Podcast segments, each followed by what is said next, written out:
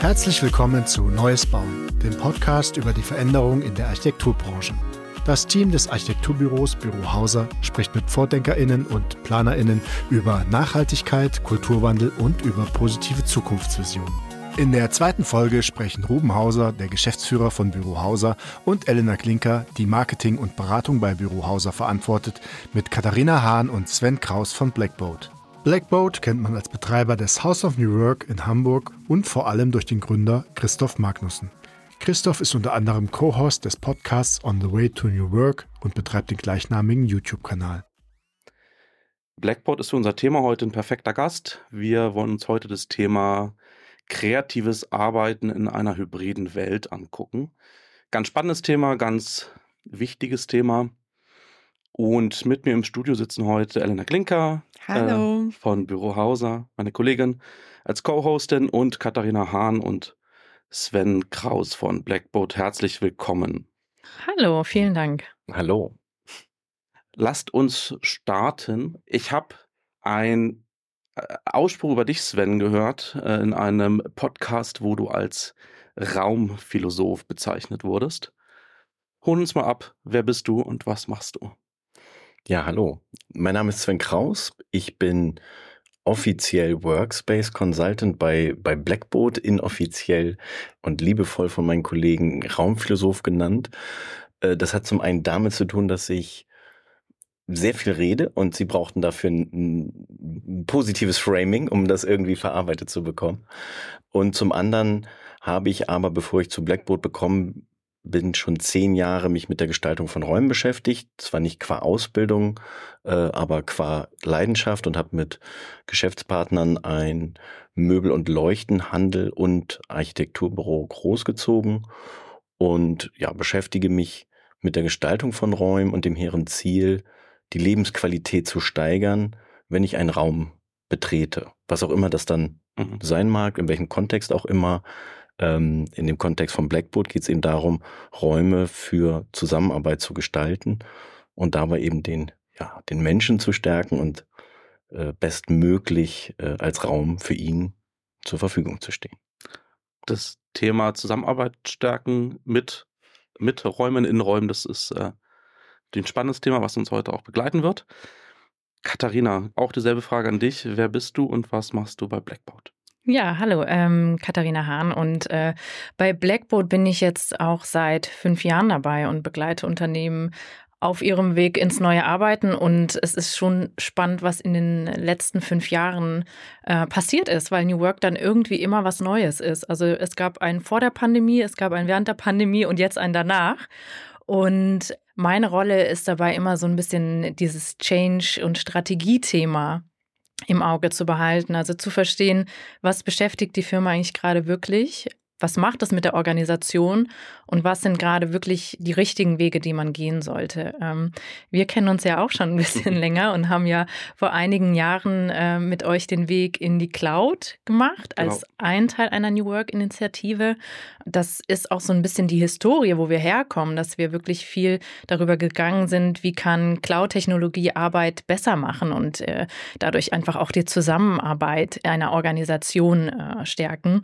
Und da ich Veränderung sehr gerne mag, habe ich auch meine Rolle immer so ein bisschen weiterentwickelt. Äh, immer so ein bisschen, was ist die aktuell äh, vordergründige Fragestellung. Und im Moment ist es tatsächlich das Thema, und was machen wir jetzt nach der Pandemie mit unseren Büros und was machen wir vor allen Dingen mit den Menschen, die zu unserer Organisation gehören.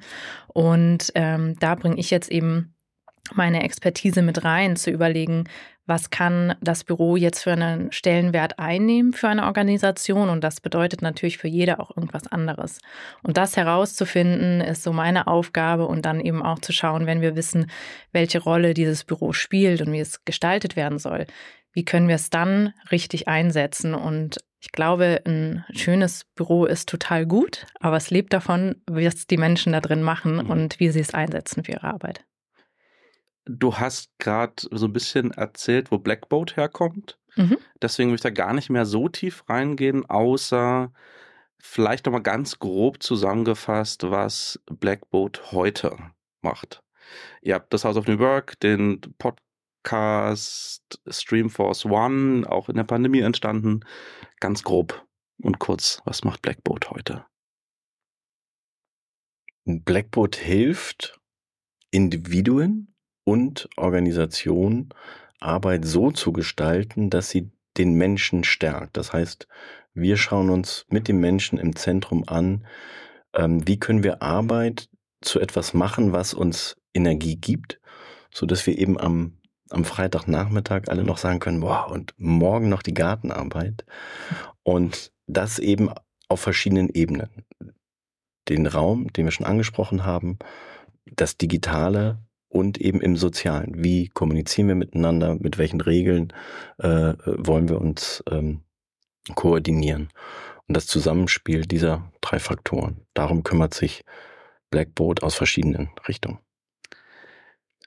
Bevor wir jetzt weiter reingehen in das Thema, würde ich ganz grob mal die, die Wörter ein bisschen versuchen zu beschreiben. Die äh, sich natürlich auch in der Pandemie haben wir alle die Wörter gelernt. Hybrides Arbeiten, flexibles Arbeiten, Homeoffice, wir kennen das alles. Aber ich würde doch mal ganz grob das Thema vielleicht einmal New Work New Work ist, ähm, so wie auch euer Podcast benannt ist. Ähm, ihr habt euch auch als, zumindest als zweiten Subtitel The New Work Group, also auch als einen Firmennamen so ein bisschen mitgegeben. Genau, New Work, was ist das? Einmal ganz grob und dann ähm, vielleicht dann auch mal weiter so das Thema flexible Arbeiten, hybrides Arbeiten, dass wir einmal so das Thema ganz grob einfach mal die mhm. Fachwörter kurz auf den Tisch packen. Ich fange mal an. New Work, ähm, ja, ein wahnsinnig großer Begriff und äh, ich glaube ganz, ganz unterschiedlich besetzt. Wir haben ein ganz eigenes Verständnis davon, das ganz stark auf der Philosophie von Friedhof Bergmann basiert. Ähm, also eigentlich auch ein schon Jahrzehnte altes äh, Prinzip und äh, im Kern sagt er, ähm, dass die Arbeit etwas sein soll, das den Menschen stärkt statt schwächt. Und das ist so auch der Leitfaden, an dem wir uns immer orientieren, wenn wir eben in Organisationen gehen und für die überlegen, was heißt eigentlich New Work für euch?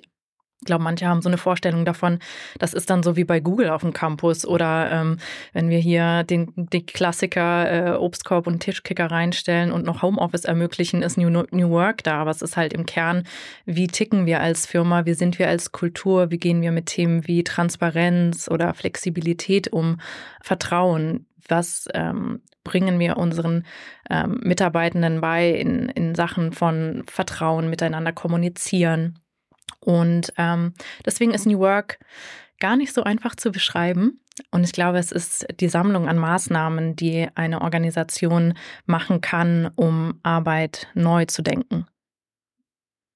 Das finde ich gut. Neudenken ist äh, was, was, glaube ich, viele gerade in der aktuellen Zeit, wo gefühlt so einfach alles ein bisschen steht und so irgendwie keiner weiß, was kommt, mhm. ist, glaube ich, Neudenken A gut und B auch vielleicht perfekt in der aktuellen Situation. Die Wörter, die ja noch dazugehören, ist das Thema hybride Arbeiten, Homeoffice, genau, einmal noch ganz kurz. Das sind natürlich alles Begriffe, die auch gerne in Verbindung oder synonym mit New Work mhm. ähm, aufgeführt werden und auch so ein bisschen zu dieser Vermengung beitragen. Flexibilität in dem Sinne ist, glaube ich, das, was wir durch die digitale Entwicklung an Möglichkeitsraum bekommen haben.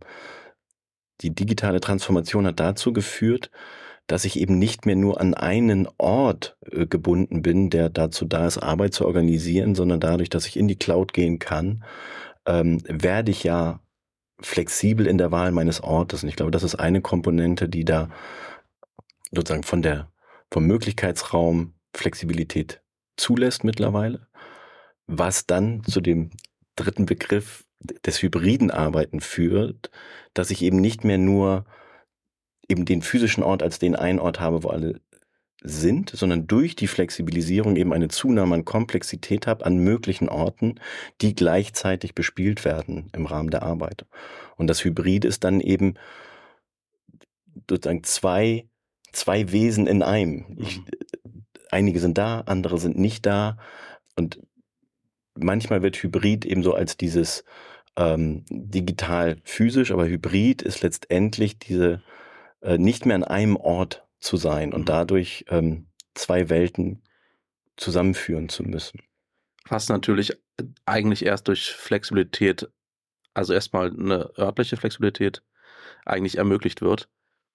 Ähm, Flexibilität ist ja was, was auch jetzt für mich als Vater, ne, ich habe einen dreijährigen Sohn, super wichtiges Thema ist. Wir teilen uns mit meiner Frau zusammen, die ist auch Co-Geschäftsführerin, teilen wir uns die Stellen sozusagen auf und versuchen das irgendwie alles, wie halt alle, einfach irgendwie zu, zu handeln. Flexibilität ist eigentlich so schon mit das Wichtigste eigentlich in dem ganzen Thema. Flexibilität ist ja nicht nur, wo ich arbeite, sondern vielleicht auch wann und vielleicht auch wie ich arbeite. Was ist denn euer, euer Eindruck jetzt nach, nach der Pandemie, kann man vielleicht auch noch gar nicht sagen, aber ich, offiziell mal jetzt nach der Pandemie, wo wir da jetzt gerade stehen. Gab ja einen großen Aufbruch in der Pandemie. Was ist denn da so euer Eindruck gerade, so wo die Diskussionen stehen? Mm, ich glaube, das ist wirklich gerade das Thema überhaupt, ähm, wo äh, wirklich jetzt zwei Welten aufeinanderprallen. Zum einen die Individuen und dann die Organisation. Und wir immer merken, viele haben durch die Pandemie und die Verlagerung ins Homeoffice gelernt, dass Flexibilität ja auf einmal so funktionieren kann, wenn ich zu Hause bin und nebenbei noch meine ganzen anderen Arbeiten, die ich einfach auch habe, neben meinen äh, vielleicht bezahlten Jobarbeiten, ähm, irgendwie besser unter einen Hut kriege. Und die Aussicht, jetzt äh, ins Büro zurückzukehren, fühlt sich für viele an, ich muss in den Zustand von vorher zurückkehren, wobei das ja eigentlich gar nicht der Fall sein muss. Und da muss man, glaube ich, gerade viel reingehen und aufklären und ausarbeiten, was dieses Neue jetzt sein kann. Und äh, von daher ist Flexibilität für viele, glaube ich, gerade so, das ist das, was ich will. Und ich versuche das jetzt durchzukriegen. Und da macht, das macht es schwierig, weil man ist ja immer noch ein Team, man ist eine Organisation und ähm, wir haben bei uns äh, bei Blackboard, wir arbeiten quasi ab Tag eins äh, remote oder in, in hybriden Szenarien, ohne dass es damals so hieß.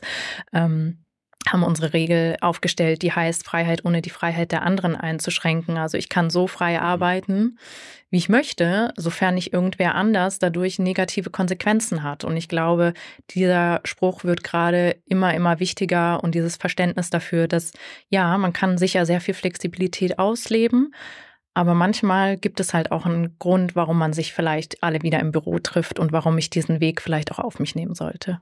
Hm, was auch ganz interessant ist, wir haben bei der Vorbereitung eine Umfrage gemacht, wo die Leute am liebsten arbeiten würden. Und tatsächlich zwei Drittel haben geantwortet, flexibel arbeiten. Und nur rund um, glaube ich, 13 Prozent haben gesagt Büro und der Rest hat gesagt zu Hause. Also es ist wirklich, das, das merkt man, ähm, diese neue Welle ist da, ähm, dieses Umdenken ist da, die Leute sind nicht mehr bereit, tatsächlich für 100 Prozent ins Büro zu kehren und da müssen natürlich die Organisationen mitmachen, vor allem wenn die neue Mitarbeiter gewinnen wollen.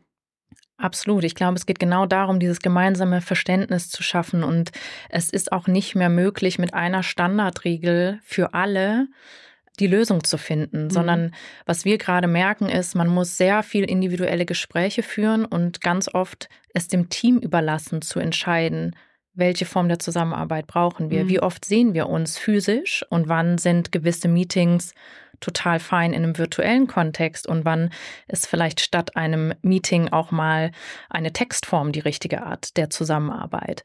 Und das kann man halt nicht sagen, für eine Marketingabteilung gilt es genauso wie für die Buchhaltung oder den Außendienst. Und gerade jetzt muss man sich eigentlich als Unternehmen viel mehr die Frage stellen, wie können wir die Teams befähigen, diese Entscheidungen für uns zu treffen und eine richtige Lösung für uns zu finden. Genau, und bei uns zum Beispiel in unserer Branche, es gibt einfach gewisse Termine, die nur physisch stattfinden können. Die Innenarchitekten müssen sich zusammentreffen und entscheiden, welche Stoff nehme ich jetzt, welche Fliese will ich aus, weil das muss man auch alles einfassen und eingucken. Und das kann, das geht nicht digital, das ist ja ganz klar. Aber das ist ein Bruchteil der Arbeit, wenn man das alles insgesamt betrachtet und alles, also der Rest, was vor dem Computer stattfindet, das geht natürlich digital und das geht theoretisch auch von zu Hause oder aus dem Café. Und ich glaube, das ist auch vor allem in unserer Branche, in Architektur, in der Architekturbranche, dass da merken wir auch, wie flexibel wir sein können und wie viel wir unseren Mitarbeitern anbieten können. Und da sind wir jetzt gerade auch auf dem Weg von der Umstellung und probieren verschiedene Konzepte aus, was auch so ganz spannend ist und haben durchaus positiven Feedback. Ich habe den Eindruck, dass in der Pandemie war die, das verbindende Element, was uns ähm, sozusagen die Flexibilität hat koordinieren lassen, war äh, sozusagen der gemeinsame Gegner, äh, das Covid-Virus. Also mhm. wir, wir gegen das Virus hat uns zusammengeschweißt und hat einen Takt gegeben, dass wir einfach durch die Flexibilisierung gut aufgestellt waren und als ein, uns als Gemeinschaft wahrgenommen haben. Jetzt ist dieser gemeinsame ähm, ja, Gegner äh, weggefallen. Und jetzt geht es darum, eben jetzt sitzen wir da mit der Flexibilisierung, haben sie erlebt, haben ihre Vorteile auch auf individueller Ebene erlebt, merken aber, dass ohne diesen Fokus die Koordinierung enorm an Komplexität zugenommen hat. Also wir haben von der süßen Frucht gekostet mhm. und sagen, oh, die Vereinbarkeit, du hast es gerade angesprochen, Ruben mit der Familie, ähm, da wird vieles erleichtert, weil ortsunabhängig, zeitunabhängig, das asynchrone Arbeiten ähm, ist in der, in der Cloud eine Komponente, die uns, uns sehr flexibel macht. Aber wir müssen uns auf der Gegenseite eben auch noch wieder anders koordinieren und viel bewusstere Entscheidungen treffen. Das, was Katharina gerade sagte, das ist gerade der spannende Moment. Jetzt haben wir die Chance, aber auch die Herausforderung, uns gemeinsam abzustimmen, wie wollen wir die Flexibilität in Bahn lenken, so dass sie nicht im Chaos endet, sondern die, die Chancen der Freiheit, die sie mit sich bringt, äh, nutzen können. Wie seht ihr das denn? Ganz grundsätzlich, glaube ich, ist es ein riesiger Unterschied, ob man mit ArbeitnehmerInnen oder, oder ArbeitgeberInnen spricht. Ich glaube, ganz viele ArbeitgeberInnen haben insgeheim selbst wenn die Firmen flexibel und hybrid und mobil in der Corona-Zeit waren, grundsätzlich so ein Vertrauensthema, einfach sowas wie, arbeiten die denn zu Hause überhaupt oder sind die nicht die ganze Zeit von ihrer Wäsche, whatever, abgelenkt? Mhm. Wie seht ihr das denn, diesen, wie man mit diesem Unterschied einfach umgehen kann zwischen diesen beiden, vielleicht nicht immer entfernten, aber doch nach meinem Bauchgefühl entfernten Gruppierungen? Mhm. Ich glaube, das kann bestimmt auch mal ein Grund sein, den merke ich aber gar nicht so häufig, dass es Arbeitgebern ja irgendwie um die Kontrolle oder so geht, sondern ähm, ich glaube, es ist ein bisschen die Überforderung vielleicht auch gerade, dass man als Firmenvorstand oder Geschäftsführung weiß, wir brauchen diesen Zusammenhalt, wir brauchen das Zusammentreffen als Firma. Das ist unfassbar wichtig wie ermöglichen wir das jetzt? Und ähm, da war halt bisher immer der Weg, naja, wir machen jetzt hier vielleicht eine Betriebsvereinbarung und äh, legen das jetzt einfach mal fest und dann gilt das für alle. Und da kommt jetzt eben dieser Aufschrei, ne? der ja auch total verständlich ist. Und ich glaube, eigentlich am Ende des Tages wollen beide Parteien das Gleiche, aber sie sprechen noch nicht die gleiche Sprache und finden deswegen noch nicht so richtig zueinander. Und glaube deswegen nicht, dass das unbedingt konträre Pole sind, sondern die Intentionen sind ähnlich, aber man findet sich gerade noch nicht ganz, weil ja, man vielleicht zu alten Mitteln greift und diese Mittel sind noch nicht in dieser neuen Welt angekommen, um diese Situation aufzulösen. Und in dem Zusammenhang, was ich auch gerade beobachte und ganz spannend finde, ich glaube, früher wurde auch sehr häufig auf ähm, dem mittleren Management so ein bisschen rumgeprügelt und die waren immer diejenigen, die Veränderung blockiert haben und so weiter ich merke gerade, die wollen es so sehr, die wollen so viel Flexibilität und Freiheit ermöglichen und ähm, kriegen aber da nicht den Rückhalt, weil genau aus den Gründen, weil noch nicht klar ist, wie kommen wir hier zusammen? Und äh, ich glaube, da ist sehr, sehr viel positive Energie mhm. eigentlich da und die muss nur einfach in die richtigen Wege gelenkt werden. Bei dem Thema äh, Führungskräfte ist es, glaube ich, auch, oder wir beobachten es in unseren Projekten, dass dieser Reflex, äh, jetzt doch wieder alle zurück ins Büro aus einer starken Unsicherheit herauskommt oder äh, mit diesem dem Führen auf Distanz oder der, der, diesen Flexi der Flexibilisierung und wie schaffe ich als Führungskraft zu koordinieren, da fehlen mir gerade die, die Methoden, die Mittel. Und dann gehe ich eher zu dem zurück, was ich kenne. Und ich weiß, okay, zumindest wenn ich sie sehe, habe ich ein besseres Gefühl. Wir wissen alle, dass man auch vortrefflich im Büro prokrastinieren kann. Und äh, äh, also das ist ja noch lange nur, weil der Hintern dort auf dem Stuhl sitzt, kein Garant dafür, dass die Arbeit erledigt wird. Aber ich glaube, dass es tatsächlich ein, ein Reflex ist, in der Situation erstmal, weil es neu ist, zu den Bekannten zu gehen gehen. Und da, wo wir es schaffen, auch über unsere äh, Workshops mit Führungskräften diese zu befähigen, neue Koordinierungsmethoden kennenzulernen, auf Distanz, in hybriden Kontexten. Mit der Befähigung kommt eine größere Gelassenheit, wieder mehr Autonomie hinsichtlich der, der Wahl des Ortes äh, zuzulassen und dann auch den, den ArbeiterInnen eben die, die Komponente noch zu geben, ja, aber ihr seid eben nicht nur dazu da, jetzt eine individuelle Entscheidung zu treffen für euch, sondern die Wahl des Ortes ist eben auch abhängig. Ähm, was macht meine Rolle im Team und wie schränkt dann eben sozusagen mein Ausleben die Freiheit anderer ein? Und, und das auszutarieren mhm. hat auch mit, mit Wissen und Befähigung der Führungskräfte zu tun. Mhm. Wir wollen ja heute über das Thema kreatives Arbeiten reden. Das ist ja was, was in der Architekturbranche eins Kernelemente ist. Ein Bauprojekt ist natürlich auch ganz viel Projektmanagement, ganz viele Rechnungen, also alles das, was im Prinzip ganz viele andere Menschen auch machen. Aber das kreative Arbeiten ist was, was natürlich die Architektur strahlen lässt. Ähm, du hast gerade gesagt, Sven, dass das Thema sozusagen, dass natürlich je nachdem, was man macht, also dass das für Rollen unterschiedlich sein kann, wie flexibel man arbeiten kann. Und das Thema kreatives Arbeiten ist ja was, was einfach vielleicht wirklich anders ist als andere Sachen. Was denkst du denn, wenn man jetzt sagen würde als Firma, ja, wir wollen gern flexibles Arbeiten ermöglichen äh, und gleichzeitig mehr kreatives Arbeiten, habe ich Sorgen, dass es vielleicht gar nicht so gut geht äh, über eine Videochat, über diese ganzen Sachen. Was wäre denn da so ein guter Ansatz, den man da mal ausprobieren könnte?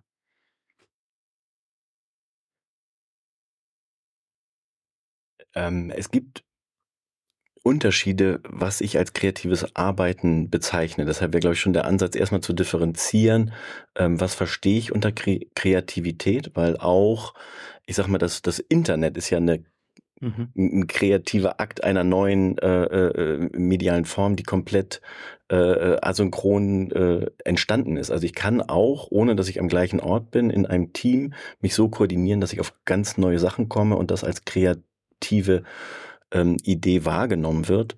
Wenn es aber darum geht, dass ähm, ein, ein kreativer Prozess auch mit dem Thema des, des Stofflichen, der, mhm. der, der, der, der Materialität zu tun hat, dann ist das eben auch an, an den physischen Raum, die physische Materialität gebunden. Deshalb wäre erstmal für mich zu gucken, was ist der Kern des sozusagen kreativen Prozesses? Und da gibt es Unterschied, ob ich in der Wissensarbeit kreativ bin da kann man sich asynchron koordinieren.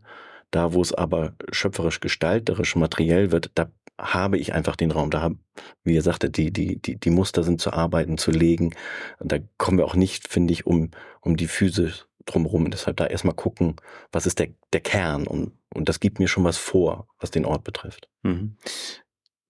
Ein großer Teil ist auch so diese Idee, ja, die Architekten hocken da oder die ArchitektInnen hocken zusammen ähm, mit ihren Scribble-Blöcken ne, und zeichnen zusammen und dann nehmen sie ihr Tracing Paper und machen es drüber und da entsteht halt in diesem Prozess, der an einem Tisch gemeinsam schnell ist, wahnsinnig schnell, ähm, auch so mal so parallele Stränge, ne? also vielleicht mal schnell in zwei Gruppen splitten und dann mal ein bisschen was weitermachen.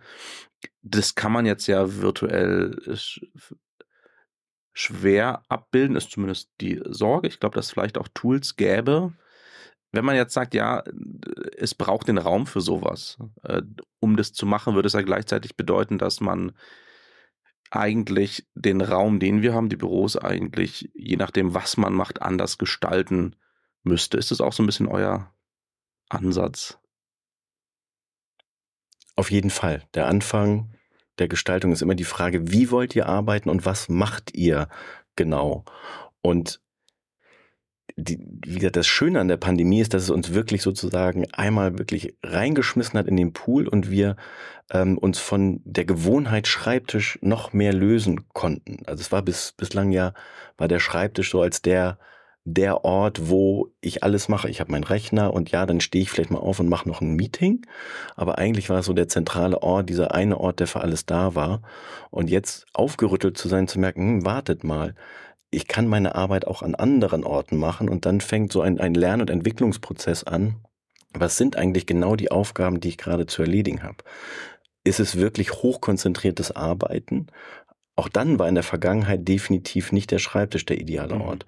Ist es jetzt meine Idee, äh, ist es jetzt mein, meine Aufgabe, auf eine Idee zu kommen. Auch dann war der Schreibtisch nicht der Ort, weil es einfach der Ort war, wo ich in der Regel äh, immer zum falschen Moment unterbrochen wurde. Und gerade wenn du sagst, kreative Prozesse, ja, dann ist der Schreibtisch nicht der ideale Ort, um auf was Neues zu kommen, sondern es ist mehr so Tagesgeschäft, Abarbeiten.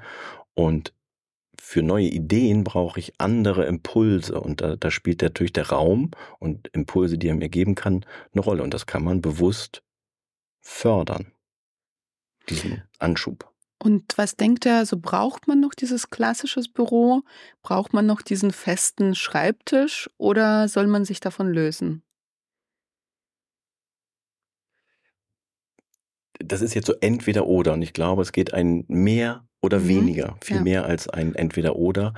Ähm, bei den einen mehr, bei den anderen weniger. Auch heute können sich oder, oder organisieren sich Firmen, haben sich bewusst dagegen entschieden, überhaupt noch ein Büro zu haben und zu sagen, wir arbeiten einfach welt, weltweit, sind, sind digital vernetzt. Diese Möglichkeit besteht. Das heißt, die Notwendigkeit des Schreibtisches ist nicht mehr gegeben. Der Ort hat aber definitiv eine Stärke, die man bewusst einsetzen kann. Und es gibt Arbeit, die, wenn es eben nicht nur Wissensarbeit ist, ähm, um den Raum nicht drumherum kommt. Und im Raum wird auch weiterhin der Schreibtisch ein wichtiges Werkzeug bleiben, weil er ähm, einfach aufgrund seiner Ausstattung für bestimmte Aufgaben ideal geeignet ist. Es ist nur nicht mehr acht Stunden am Tag. Und die, die mhm. heute den Schreibtisch rausschmeißen und nur noch Sofas reinstellen, die sollten den Schreibtisch lieber nochmal unten im Lager parken. Vielleicht brauchen sie ihn dann doch nochmal, weil jemand sagt, ist ja schön mit den Sofas, aber ich kann mich nicht konzentrieren, ich brauche gerade mal einen Ort äh, nur für mich. Also das heißt, ähm, was, was, was unser Ziel wäre, ist tatsächlich mehr Flexibilität wiederum zu schaffen und auf jeden Mitarbeiter einzugehen und diese verschiedenen Möglichkeiten einzubieten zu arbeiten. Nicht mehr einen Schreibtisch zu nageln und zu sagen, jeder muss am Schreibtisch sitzen, sondern tatsächlich flexible Orte, wo jeder sich zurechtfinden kann. Manche können am besten vom Sofa aus arbeiten, die anderen brauchen tatsächlich diesen festen Ort, um sich gedanklich gut einordnen zu können.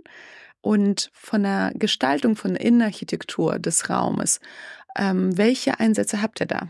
Was für Ideen bringt ihr dann mit äh, zu euren Kunden, um tatsächlich dieses klassische Großraumbüro zum Beispiel zu brechen? Was gibt es da für neue Wege? Ich kann ja mal anfangen, wie wir quasi losstarten, weil es beginnt ja immer damit zu verstehen, wer arbeitet da eigentlich und wie.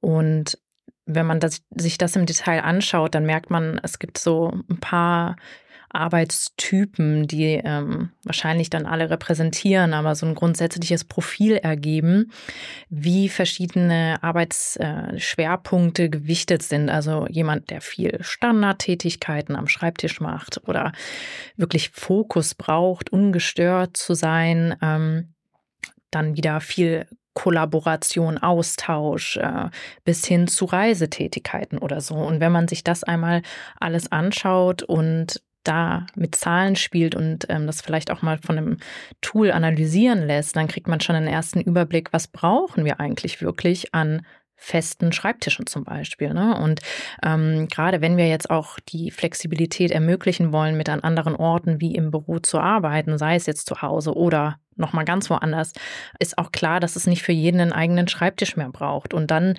lieber zu schauen, okay, was können wir für alternative Angebote machen für Fokus, für Zusammenarbeit, für Kreativität. Und ähm, Kreativität kann vielleicht auch in einer großen Küche entstehen, wo man gemeinsam kocht, dass man da eher schaut, was ist jetzt benötigt. Und da ist schon wichtig, die Analyse so zu machen, dass es nicht nur die Anzahl der Mitarbeiter und die Quadratmeter sind, sondern wirklich zu verstehen, wie sind die Arbeitstypen in der hm. Organisation. Durch das wachsende Verständnis, wie gearbeitet wird, entwickeln wir ein Gespür dafür, welche Angebote im Raum es braucht für die jeweilige Organisation.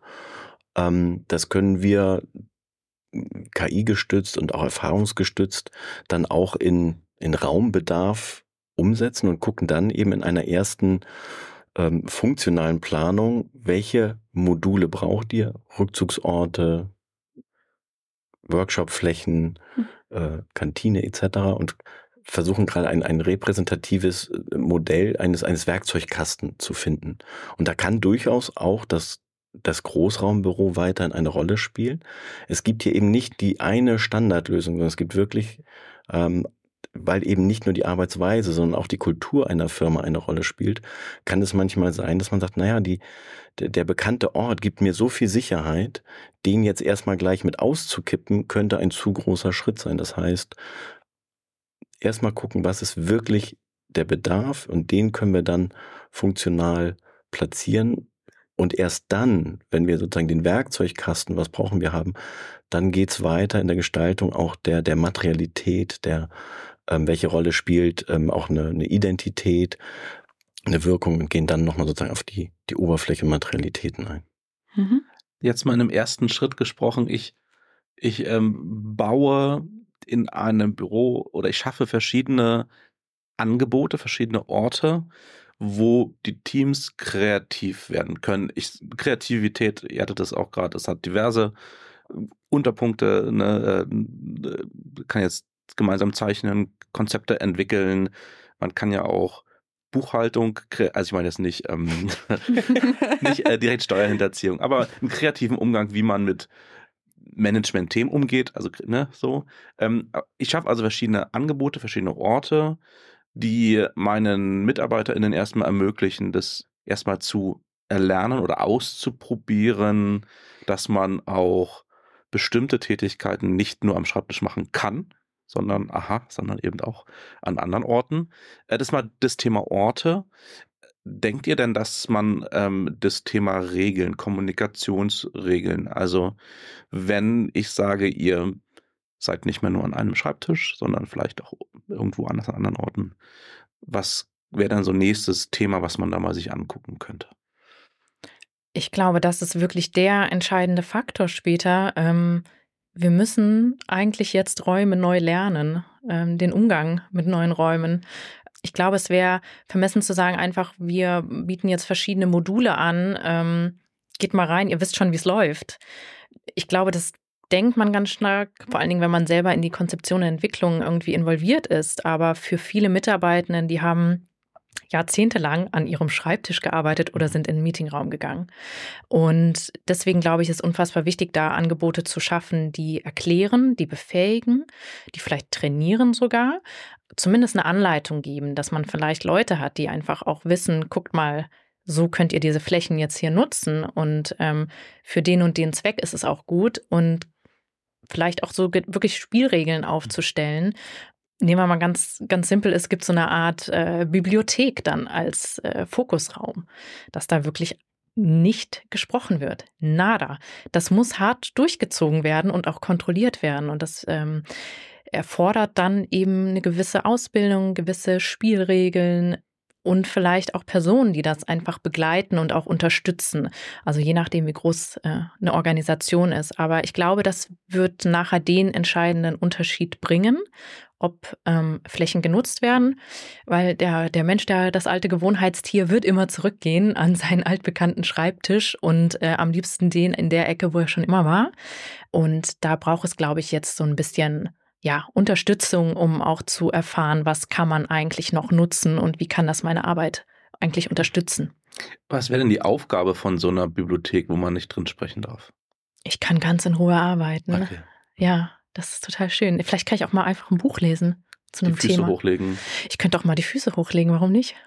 Ja, also ähm, Ruhe und Erholung ist ja ein ganz wichtiger Teil unserer Arbeit, der aber ähm, zu oft übersehen wird und mhm. äh, vielleicht auch äh, an manchen Stellen die Kultur noch nicht so da ist, dass ähm, das eigentlich auch ein sehr wertschöpfender Teil oder Tätigkeit ist. Ne?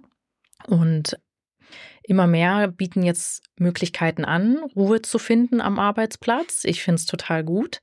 Sollte unbedingt unterstützt werden, weil, also ich glaube, jeder, der jetzt in den letzten drei Jahren oder so in so einem achtstündigen äh, Meeting-Marathon war, vor der Kamera, vor dem Bildschirm, ich weiß nicht, da sind ja maximal ein Bruchteil davon bleibt ja hängen. Der Körper mhm. hat ja oder das Gehirn hat gar keine Chance, ähm, die Dinge zu verarbeiten, die da auf einen eingeprasselt sind. Und Deswegen kann der Raum ja jetzt auch wieder diese Rolle spielen, dass ich mir bewusst mich rausnehme aus etwas, um Dinge sacken zu lassen, sie mhm. zu verarbeiten. Und ähm, da kommen wir, glaube ich, auch wieder zum Thema Kreativität. Das kann, glaube ich, auch nicht funktionieren, wenn wir konstant be berieselt werden oder liefern müssen, sondern nur, wenn sich Dinge mal setzen können und ich vielleicht aber auch mal was Haptisches mache in der Zwischenzeit. Ne?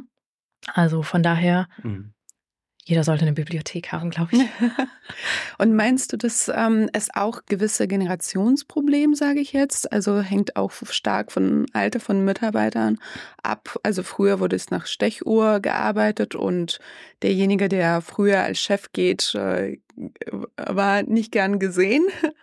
Und ähm, ich war vor Jahren im neu eingerichteten Soundcloud-Büro in Berlin.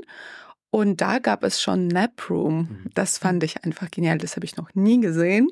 Und gab es auch ein Zimmer voller Pflanzen, also grüne Pflanzen, wo man einfach Sauerstoff einatmen kann. Wo man einfach für fünf Minuten reingehen könnte und sich entspannen könnte. Und ähm, dadurch, also damals haben da fast nur, sage ich jetzt, 20 plus äh, gearbeitet, also bis, bis vielleicht 35 oder so. Und die haben das alle sehr aktiv genutzt. Und das war auch sogar die Voraussetzung, dass jeder sollte Pause einlegen und entweder Nap machen oder ins Café gehen oder ins äh, andere Räume. Also wirklich aufstehen, sich bewegen. Und wie ähm, seht ihr das? Also gibt es tatsächlich dieses Problem, dass die ältere Generation klassischer arbeiten möchte oder ist es wirklich schon im Umbruch? Ich, hab, ich, äh, ich erlebe junge Menschen, die mir sehr eingefahren vorkommen und auch äh, ältere Menschen, die äh, sich sozusagen dem Neuen kom komplett öffnen können. Ich glaube, dass es, dass es schon etwas mit, mit Gewohnheit zu tun mhm. hat, per se erstmal so, aber es gibt natürlich die, die Ausreißer. Was aber bei diesen Modulen klar wird, ist, wir sind alle sehr verschieden. Wir haben alle sehr individuelle Bevorzugungen, ähm, was an welchem Ort für mich funktioniert. Deshalb ist einer der Wege, die sich aber abzeichnen, ist ähm, die Produktivität dadurch zu erhöhen, dass ich das Angebot wirklich erhöhe und jetzt eben nicht nur den Schreibtisch habe, sondern Module wie, wie die Bibliothek oder ein, ein Naproom habe, der mir sehr gezielt eine auf oder für eine Wirkung zur Verfügung steht. Ähm, ähnlich wie auch zu Hause. Also man kann das ja, also das, das Schlafzimmer, wenn es nur fürs Schlafen da ist, dann, dann kann man messen, dass wenn man in diesen Raum reingeht, tatsächlich die Gehirnwellen sich verändern, ich ruhiger werde, runterfahre. Und das ist auch gut so, weil wir sind eben keine multitasking-fähigen Wesen, also auch die Frauen nicht äh, übrigens, sondern es ist tatsächlich äh, durch, durchschnittlich 2,6 Prozent der, der, der Menschheit, äh, Männlein, Weiblein ist multitasking-fähig. Ähm, der Rest ist es in der Verarbeitung nicht. Und umso besser ist es für produktives Arbeiten, wenn ich weiß, was in diesem Raum zu tun ist. Ich brauche viel weniger Energie. Ich kann viel gezielter meine Aufgabe erledigen und das dadurch ist eben die Erhöhung der Vielfalt des Angebotes schon mal ein Mehrwert. Und da sind wir eben hingekommen, dass ja eben nicht nur das Homeoffice, äh, das ist eine Form, das aufzurütteln, sondern dass diese Vielfalt auch in das Büro selber getragen wird und gesagt, okay, sehr gezielt zu gucken, welche Mixtur an verschiedenen Räumen brauchen wir, um sehr fokussiert einer bestimmten Aufgabe, Konzentration, Kreation, Tagesgeschäft, Zufall nachgehen zu können. Du hast gerade das Thema angesprochen, dass ja alle unterschiedlich sind.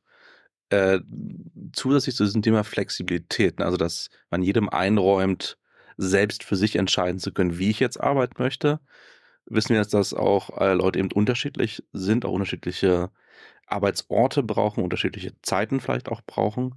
Wie geht man denn damit um, wenn man sagt, ja, wir wollen, aber wir brauchen Slots, wo wir gemeinsam kreativ werden können? Ne? Wir wollen jetzt einfach mal Projekt XY einfach vorwärts treiben. Wie bringt man sowas denn unter einen Hut? Miteinander reden. Kommunikation. Kommunikation. Experimente. Du hast es vorhin angesprochen. Womit kann man denn anfangen? Man kann damit anfangen, dass man sich einfach für eine Sache entscheidet.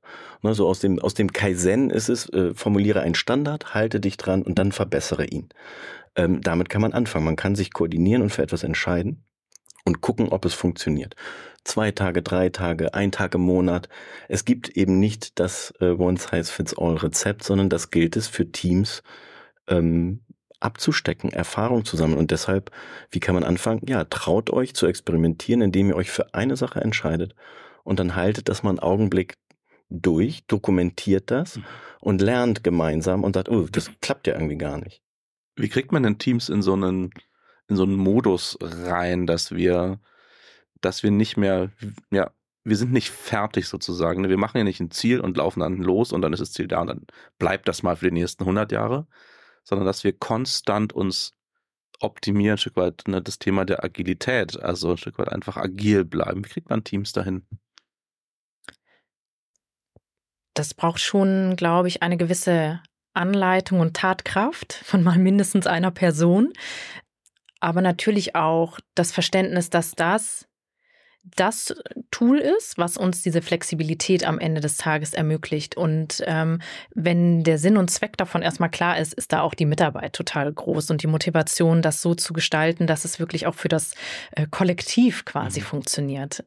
Und ich glaube, dann versteht auch jeder so, ja, ich kann vielleicht nicht mehr so 100 Prozent meiner persönlichen Vorlieben durchbringen, man hat sich letztendlich auch irgendwann mal angemeldet für diesen Job in einer bestimmten Organisation und ist kein Selbstständiger. Also deswegen ähm, glaube ich, ist die Bereitschaft da auch total da. Und gerade wenn man natürlich auch selber gehört wird und die Meinungen und äh, es einen gut moderierten Diskurs gibt dazu, ist die Bereitschaft sehr, sehr hoch da zu sagen, lasst uns das gemeinsam definieren und wie Sven sagte, einfach mal ausprobieren. Ne?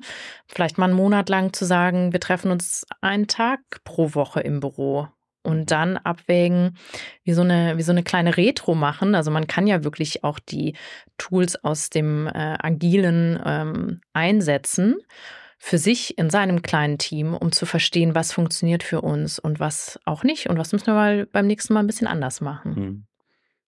Es gibt ja Menschen, die arbeiten sehr gerne eher autonom, also die haben eine sehr, sehr, ja, einen sehr starken Willen, auch Dinge auszuprobieren. Die können sich selber gut auch Feedbacken, die können ehrlich zu sich sein, ne? die wissen relativ genau, das passt jetzt für mich oder das passt nicht. Für Leute, für die es, die es nicht so gut können, könnte ich mir gut vorstellen, dass es gut ist, so einen Prozess begleiten zu lassen.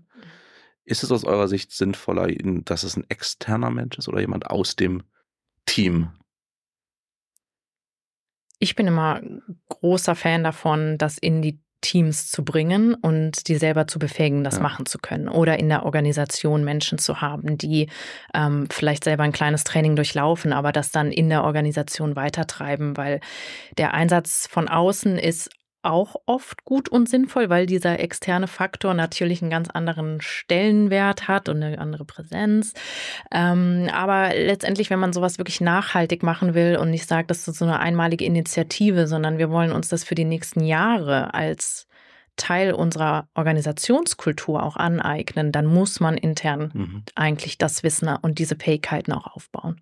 Das bedeutet ja, dass klassische Architekturbüros oder auch äh, Firmen grundsätzlich Organisationen auch einfach wirklich neue Leute äh, reinholen müssen, also ganz neue Jobprofile, ganz neue Rollen schaffen müssen, um so Prozesse zu begleiten, die auch ein Wissen haben müssen, was sonst so normalerweise ja viele nicht haben. Ähm, ich finde es ganz spannend, dass so mit jeder neuen Sache, die um die Ecke kommt, wird erstmal einen, irgendwie eine C-Level-Position geschaffen. Das war dann die Digitalisierung, gab es den Chief Digital Officer und mhm. jetzt gibt es halt den Chief New Work Officer. Das okay. ist, glaube ich, erstmal eine Art von, von Organisation mit Veränderungen umzugehen, um sie handhabbar mhm. zu machen. Ähm, die Entwicklung, die dann immer eintritt, ist, dass wenn das im Tagesgeschäft verankert wird, das Digitale zu denken, zu fühlen, New Work zu denken und zu fühlen, ist das natürlich das viel, viel robustere und nachhaltigere. Das heißt, es geht schon darum, dass Dinge rein sacken, aber von außen hat man immer die Chance, zu System auf jeden Fall schon mal zu irritieren mhm. und Kommunikation in Gang zu bringen und diese Kommunikation erstmal so ein bisschen zu katalysieren. Ähm, Deshalb, ich glaube, dass externe Berater eine Chance haben, weil sie eben von draußen kommen und eine gewisse Betriebsblindheit erstmal ähm, wegirritieren können, um in, in Bewegung zu kommen. Aber dann, äh, wie Katharina sagte, ist es sehr wichtig zu befähigen, um dann selber sich weiterzuentwickeln und gemeinsam zu lernen. Hm. Du, Katharina, du hast vorhin ja erzählt, dass wir schon äh, bei uns das Thema Digitalisierung vorwärts getrieben haben. Da kann ich das auch nur so bestätigen, dass es schon dieses alleine das Spiegeln unfassbar wichtig ist. Wir hatten eine Vision im Kopf, wir wussten, dass wir als Architekturbüro was anderes machen wollen. Wir wollten digitaler werden. Das war ja alles noch vor Corona. Mhm. Wir wollten in die Cloud. Wir wollten, dass eben die Möglichkeiten, die das bietet, dass wir das auch nutzen können. Und das war, glaube ich, richtig hilfreich, dass, äh, dass ihr uns dann den Prozess begleitet habt, weil einfach nur sich selber hinstellen auch, also ich jetzt als Ruben vor das Team und sagen, ja, wir machen es jetzt so oder lass uns das mal ausprobieren. Das ist, glaube ich, das hätte nicht ausgereicht. Ich glaube, der Erfolg für unsere Digitalisierung war, dass ihr uns dort begleitet habt. Ja, das ist schön und das kann ja auch ein äh, wiederkehrender Prozess sein. Ne? Ich habe ja gerade mhm. schon gemeint, New Work hat so viele Facetten und verändert sich so gefühlt wöchentlich, äh, was da an mhm. Themen aufploppt. Und ähm, wir hatten jetzt auch äh, gerade mit einem Kunden, wo wir äh, vor ein paar Jahren ähnliche Projekte gemacht haben, die jetzt auch vor dem Bürothema stehen. Mhm. Ne? Und wo wir sagen, wir kommen gerne noch mal rein mit unserem Blick von außen und gehen mit euch zusammen durch, was es jetzt braucht das geht natürlich auch. Und ich glaube, die Themen, die da noch äh, vor uns liegen mit KI und Co., die werden jede Organisation ständig herausfordern. Und ähm, da immer wieder sich mal einen Impuls von außen reinzuholen, ist, glaube ich, total wertvoll. Mhm. Du hast ja gesagt, das Thema KI, da kommt noch eine ganze Menge auf uns zu. Ich glaube, ChatGPT und Microsoft Bing und die Integration und dass Google dann jetzt sein Chatbot Bart da rausdrückt. Ich glaube, das hört man gerade und also wenn man ein bisschen äh, die entsprechenden Magazine und Zeitungen liest. Was glaubt ihr denn, was das Thema Büro, das ist ja, ich sag jetzt mal ein, einfach nur ein Kommunikationsmedium, mal jetzt so als einplakative Beschreibung, müsste man nicht dann eigentlich sagen, naja, wir, wenn wir eh sozusagen KI könnte ganz viel verändern, was bedeutet es denn für unsere Büros in der Zukunft? Und ganz ketzerisch gefragt, ne, auch mit einer Architektenbrille braucht es dann überhaupt noch das Bürohaus? Also eins steht fest, KI wird unsere Art zu arbeiten fundamental verändern. Wohin das äh, äh, gehen wird, wissen wir alle noch nicht. Aber ähnlich wie eben vor, vor zehn Jahren das Cloud-Thema, haben wir bei Blackboard eben den Ansatz New is good. Mhm. Wir schauen erstmal neugierig und wertfrei hin, erkennen. Das ist eine so gute Einstellung erkennen das Potenzial, ja. versuchen jedenfalls nicht dem, dem Hype im Negativen wie im Positiven zu verfallen, sondern ähm, sehr genau hinzugucken, was da gerade passiert und welche Auswirkungen es haben könnte und eben auch hier schon zu experimentieren, zu probieren, um ins Tun zu kommen und darüber äh, Ableitungen machen zu können. Wie die konkret aussehen werden, wissen wir nicht. Ähm, es sind sicherlich Potenziale ähm, erkennbar, die bestimmte Jobprofile unter Druck setzen, ob die wegfallen oder ob einfach das erleichtert wird und man ähm, effizienter arbeitet und wir nochmal auf Grundlage von KI ganz neu über die Vier-Tage-Woche sprechen können. Äh, das sind sicherlich alles Faktoren, wo man gut hingucken kann. Wenn ich jetzt eine direkte Kombination zum Raum nehme, dann, dann wird KI eben nicht den Raum als solches ersetzen. Die Qualität von Raum ist eine physische Kraft und Wirkung, wenn man eben zwei Körper und Massen zusammenbringt, dann passiert dort eben etwas, was äh, im Digitalen nicht abzubilden ist und mhm. was auch eine KI nicht ähm, ersetzen kann und auch bei allem, dass dann irgendwie die KI selber ein Wesen wird, was uns dann übernimmt. Ich glaube, von der, von der Physis sind wir noch weit entfernt. Das heißt, nein, der physische Ort wird weiter eine Rolle spielen und seine Kraft und Magie auch entfalten können als, als Ort. In welcher Menge ich den noch brauche, und ob ich die ganzen Büros in der Innenstadt noch brauche oder nicht vielleicht doch irgendwie mit weniger Platz hinkomme, weil ich bestimmte Dinge anders organisieren kann, das glaube ich auf jeden Fall. Wie konkret? Ah, ich bin sehr gespannt und wir sind dabei. Ja, ich glaube, das sind auch wirklich die größeren gesellschaftlichen Themen, ähm, die da noch mit reinspielen. Ne? Also ähm, wir haben einen Wohnraummangel. Wie können leerstehende Büroflächen eher in Wohnfläche umgewandelt werden? Ähm, wie können wir Gemeinschaft fördern, Community, ähm, dieses Ganze, was sich ja irgendwie immer mehr spaltet, wie können wir das mehr zusammenbringen, die unterschiedlichsten äh, Menschen, die in so einer Stadt leben und ähm, was kann da das Büro oder Organisation und Firmen für eine Rolle spielen? Ich glaube, das sind auch nochmal ganz wichtige Themen, die uns da in Zukunft sehr stark beeinflussen werden, dass wir aus der äh, singulären Organisationszelle rausgehen mhm. ähm, und diesem Hoheitsgebiet, das ist unser Büro, hinzu, wo öffnen wir uns für andere und wo gehen wir in Interaktion auch mit anderen. Mhm. Wenn sich jetzt ein Architekt, eine Architektin sich das anhört, dann sind es ja wahnsinnig viele Themen, mit denen man sich auseinandersetzen muss die kommen. Ähm, wie wissen wir nicht, aber irgendwas wird passieren in der Richtung. Was können denn ArchitektInnen tun, um da dran zu bleiben ähm, oder auch einfach, ja, einfach sich nicht nur öffnen? Genau, gibt es irgendwas, was ihr da noch als Tipp mitgeben könnt? Wie kann man New Work als Architekten und Innenarchitekten unterstützen? Mhm. Ich glaube, auf ähnliche oder auf, auf die gleiche Weise wie jegliche Organisation, ob nun Wissensarbeiter oder Produktion, eben hinzugucken, was stärkt uns, also was macht uns aus, wie können wir Zusammenarbeit eben besser koordinieren. Und ob ich nun Architekt bin, äh, Buchhalter oder, oder Programmierer, eben zu schauen, was macht den Kern unserer Zusammenarbeit aus und welche Instrumente sind diejenigen, die uns dabei helfen werden. Und dabei dann auch mal zu experimentieren und zu sagen, okay, im Entwurfsprozess, welche Rolle kann denn ein, ein ChatGPT in Verbindung mit zum Beispiel Midjourney äh, bei der Ideengenerierung spielen? Ähm, ich merke jedenfalls, dass ich ein völlig neues Pool gewonnen habe, um für meine Arbeit auf Ideen zu kommen. Ich kriege keine Lösung aber ich kriege Impulse, ich kriege Ideen und deshalb wäre es sozusagen mit Blick auf die Architektur, wie können diese Impulse ähm, für die ganz konkrete Arbeit der, der Gestaltung. Aber du sagtest ja auch, es ist ja eben nicht nur Gestaltung, sondern auch sehr viel Prozess, sehr viel ähm, einfach abarbeiten. Mhm. Und wenn ich dort äh, sowas nutzen kann, um mir lästige Arbeit vom Hals zu halten, um mehr Freiraum zu haben, um irgendwo mit Blick aufs Meer auf eine schöne Gestaltungsidee zu kommen, ja, prima. Mhm. Ich habe äh, intern bei uns im Team, um einfach mal auszuprobieren, wie, wie wir als Team auf solche Sachen wie Midjourney zum Beispiel reagieren. Midjourney ist ja ein, ein ähm, Fotogenerierung, Bildergenerierungstool, wo ich einfach mit einem Prompt, das ist ja mit einer sozusagen mit einem mit, mit einem Satz oder mit einem eine Anweisung. Mit einer Anweisung, genau. Ähm, und der geht dann los und reiht dann Pixel aneinander und generiert die Bilder.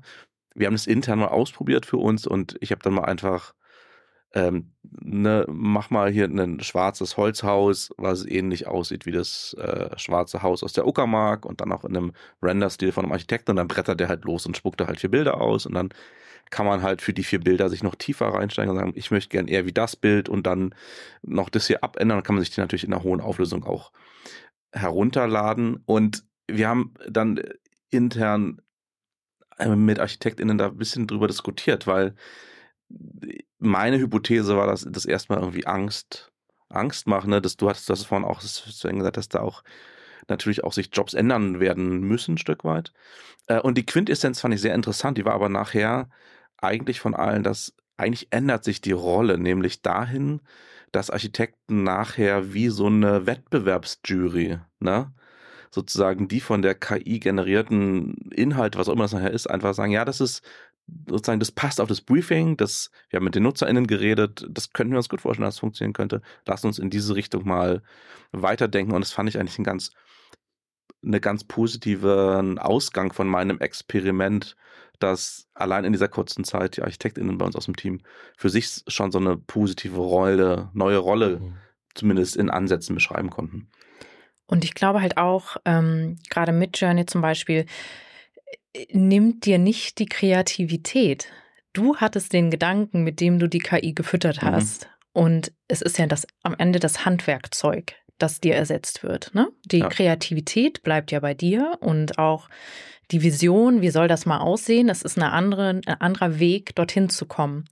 Und ich glaube, wenn man sich da versucht, wertungsfrei dem Ganzen zu nähern und äh, vielleicht mal auch seine kleine Stimme im Kopf hört, was funkt die mir da eigentlich gerade? Ist das, wie du angesprochen hast, ist das Angst vor, oh mein Gott, äh, mein Job fällt weg? Mhm. Und was steckt dahinter eigentlich wirklich? Die Auseinandersetzung muss man jetzt, glaube ich, gerade einmal machen, um sich wirklich offen diesem Prozess zu nähern und äh, einfach dran zu bleiben, ohne auch jetzt zu sagen, das heißt für mich in Zukunft X und Y, weil das weiß einfach kein Mensch. Das sagt dir deine komische Stimme im Kopf, aber es ist nicht die Realität. Aber ich könnte mir zum Beispiel auch für Architekten vorstellen, sehr gezielt sich ähm, im Gegensatz dazu zu positionieren und eben zu sagen, was, was ist denn der Mehrwert jetzt von Midjourney in meinem architektonischen Schaffensprozess? Gibt es den überhaupt oder ist das einfach nur gerade, dass wir alle beeindruckt sind, dass sie so realistisch sind, dass sie so hm. gut sind? Aber mhm. was heißt das denn im konkreten Kontext? Und da habe ich in der Vergangenheit die Erfahrung gemacht, dass manchmal die Reduktion auch von, von den Materialien, die man verwendet, einen Mehrwert hat, um zu einer Essenz zu kommen. Also bewusst bei architektonischen Entwürfen auf das Fotorealistische zu verzichten, weil es irgendwie schon so ein komplett fertiges Bild in der Zukunft formuliert und ausgestaltet, wo ich als Kunde oder Gestalter eigentlich überhaupt keinen Bewegungsraum mehr habe. Wenn ich aber sage, der Kreationsprozess, der ist ab einem gewissen Punkt immer noch sehr offen, mache ich mich mit sowas halt sehr zu. Warum nicht einfach sehr reduktionistisch? Äh, Collagen, wo eine Idee von Qualität, eine Idee von Raum äh, kommuniziert wird, wo alle Leute nochmal auf ihre Art anschließen können. Das heißt, ich mache durch sowas natürlich auch einen Kreationsprozess vielleicht schnell zu, wo ich ihn eigentlich noch mhm. öffnen haben will. Also durchaus auch äh, hingucken und sagen, ist ja interessant, aber was bringt mir das von meinem Prozess? Hm, gar nicht so viel, weil es macht, es macht sehr eng. Ich will aber noch offen bleiben. Wir kennen die Lösung noch nicht. Wir sind noch im Schaffen, im, im Kreieren. Insofern. Das finde ich einen wunderbaren Schlusssatz und Schlussgedanken. Dinge noch offen lassen, nicht zu sehr festlegen. Was ich mitgenommen habe, ist einfach mal anfangen, Dinge ausprobieren, experimentieren, vielleicht einfach auch mal einen Raum schaffen, wo MitarbeiterInnen genau das machen können. Einfach mal einen Raum als flexiblen Ausprobierspace umzubauen ähm, und dann grundsätzlich sich zu überlegen, was macht eigentlich den Kern unserer Zusammenarbeit von unserem Team aus? Also sich auch bewusst mit dem Team zusammensetzen, das Team mitnehmen, auch Freiraum geben natürlich, äh, ein Stück weit Vertrauen auch in das Team packen, das Team vielleicht auch mal machen lassen. Und was ich einen ganz interessanten Gedanken fand, war das Thema Flexibilität, dass es dass viele das vermutlich auch einfach schon in sich spüren, dass man in aller Flexibilität natürlich auch das Team hat, äh, das sozusagen möglicherweise die eigene Flexibilität einschränkt.